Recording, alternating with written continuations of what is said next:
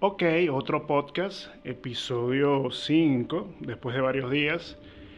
Y bueno, aunque es notorio y ya muchos conocen la noticia, Daft Punk se separa. Aquí es cuando pienso que mucha gente entonces empieza por las redes a decir, uff, Daft Punk era mi grupo preferido, yo he escuchado Daft Punk de toda la vida.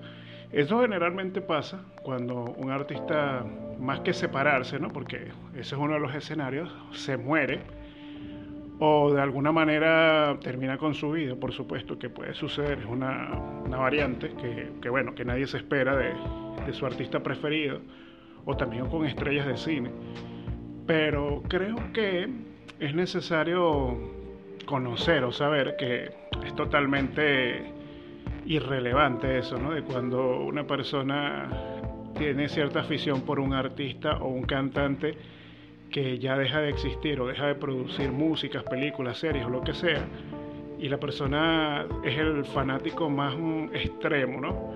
Creo que eso tiene que ver con el sentido de pertenecer. Todos queremos pertenecer a algo, a una cultura, queremos pertenecer a, a una comunidad, aparte de la misma sociedad, con todo uno de los diferentes elementos que la conforman. Y una de ellos es las celebridades los músicos, los cantantes mm, o las personas que son relevantes mm, con respecto a sus carreras.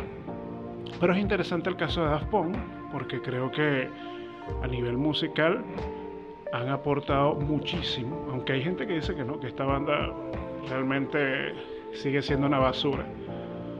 Pero realmente Daft Punk tiene sus buenas mm, pinceladas dentro de la industria musical y creo que más allá de la separación pudiera ser una estrategia de marketing.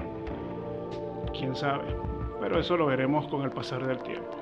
Ok, otro podcast. Con eso finalizamos.